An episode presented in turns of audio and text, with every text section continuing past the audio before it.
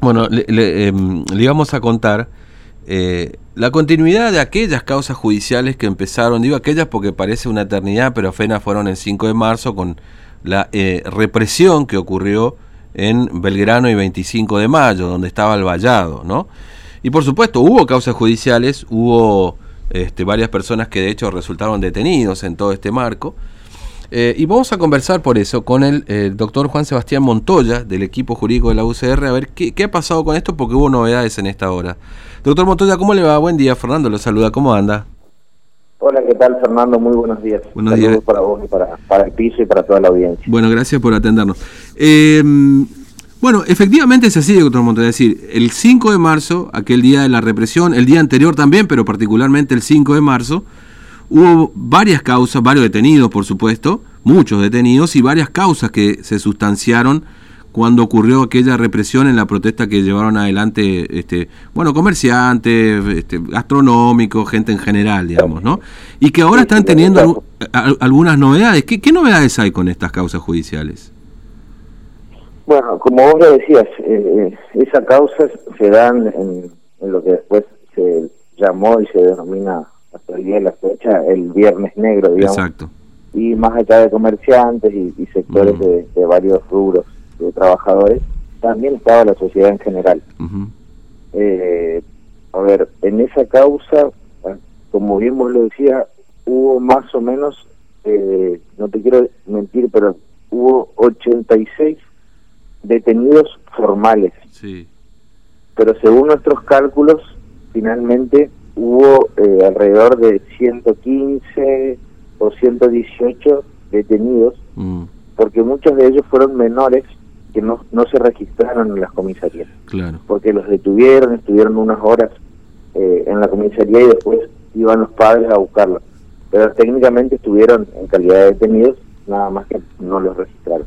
Mm. Eh, bueno, básicamente esa causa tramita ante el juzgado de instrucción número 5 a cargo de, Laura Karina Paz, la jueza Laura Karina Paz. Eh, la fiscal en la causa es la titular de la Fiscalía de Instrucción número 3, que es Natalia Tafetani. Mm. Y en el día de ayer salió una resolución donde, entre otras cosas, se resuelve no instar, eh, a ver, eh, se resuelve, digamos, dejar de perseguir penalmente más o menos a 90 y 95, perdón, 90, 84 imputados, sí y que siga, que se instruya, que, que se, que se dicte el sumario de instrucción formal de mm. investigación de la causa respecto de cuatro imputados. Cuatro. Que son Marcelo Campo, sí. Eh, Agustín Rojas, mm. Maximiliano Galarza y Juan Pablo, a mí, si no me acuerdo el apellido, porque es un apellido raro. Sí. Pero son, son cuatro en total. Mm. Respecto de ellos, lo que se resuelve es citarlos, llamarlos a declaración indagatoria, y eso es lo que hay hasta ahora en el trámite mm. de la causa. Eh, por ahí hubo algunas confusiones porque algunos pensaron que se dictó un procesamiento, pero no, no se dictó ningún tipo de procesamiento. De hecho, antes del procesamiento, digamos, es necesario que declare. Claro, claro. Que, que, esto es lo que finalmente se va a hacer. Ahora, eh, había, bueno, entre, estas, entre estas personas que, que, finalmente se decide la justicia no, no continuar la causa, es decir, no, no seguir perseguirlo, había de todo un poco, ¿no? No sé, resistencia a la autoridad, que es siempre la más común, lesiones leves, graves daños, etcétera. Es decir, eran las causas básicamente que tienen estas personas que ahora han caído, para graficarlo de esta manera, si se entiende así, ¿no es cierto? Así es, así es, sí, sí, sí. Sí, sí, siguieron, digamos, hubo, hubo dos sumarios mm. de instrucción policial que abarcaron todas estas causas. Mm. Eh, uno de estos sumarios, obviamente, tenía una calificación legal más grave que tenía que ver con, eh, con daños y lesiones graves. Mm. Ahora, hay, hay eh, bueno, en el caso de Marcelo Campo, este doctor Montoya, hay como, tiene varias causas, ¿no? Hay como una suerte de, de de, mirada particular de, que le puso la mira, me parece, el gobierno con respecto a la, situación de Ocampo, ¿no? Me da la sensación. Porque inclusive, bueno, a uno de sus empleados lo metieron en cana 45 días, a este chico Federico Olmedo, digamos. una situación muy especial, ¿no? Así es. Sí, sí, claramente hay un ensañamiento, digo, por parte de, de la policía. Mm. y yo me atrevería a decir, no me quiero apresurar, digamos, porque yo voy a ser defensor de, de los imputados que nombré, eh, a excepción de Juan Pablo, no me quiero aproximar a, emitir ningún tipo de opinión porque eh, tiene que ver, ya va a ver, mm. la estrategia de la causa, pero sin duda que eh, podríamos decir que hay, digamos, como, como un tándem eh, en el Ministerio Público Fiscal, digo, con la decisión político-criminal del procurador, eh, del procurador fiscal, digamos, de la provincia de Formosa, que instruye a los fiscales a mover estas causas. Mm, Porque vos no te olvides, vos dijiste eso era el 5 de marzo. Claro. Eh, yo me fui desde el 20 de marzo hasta hace una semana atrás todos los días a preguntar por la causa. La respuesta era todavía no le dimos ingreso, todavía no le dimos ingreso. Y ahora de buenas a primera, digamos, eh, nos, encontramos con esta resolución y con esta situación indagatoria que parecería un poco extraña. Claro. Ahora, hay eh, este, este chico, este Iván Pablo Tim Sinsin, creo que es el apellido, no sé si lo digo bien. Ahí va, ahí eh, Por ahí va la cosa, ¿no? hay una situación muy particular con él porque lo llaman a indagatoria y él estaba detenido al momento del 5 de marzo. ¿Es correcto esto, doctor Montoya, o, o, o no?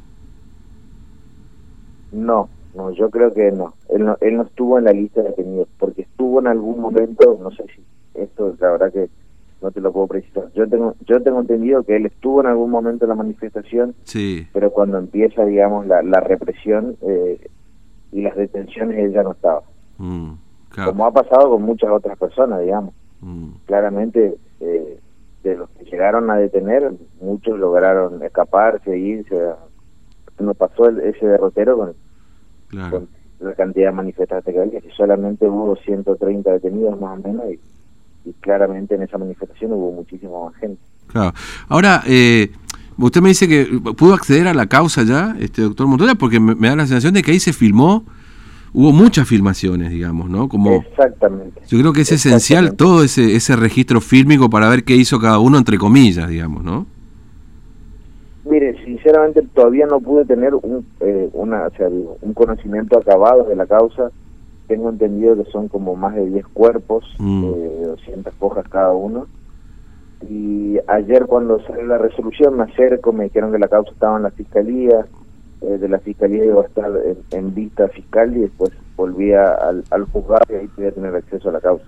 Claro, La realidad es que yo, previo a las declaraciones indagatorias, voy a tener que hacer un análisis exhaustivo de la prueba mm. y eventualmente cuestionar si se amerita o no eh, que existen indagatoria a, bueno, a mis representados, porque, eh, digo, para que eso ocurra mínimamente se tuvo que haber producido la prueba, mm.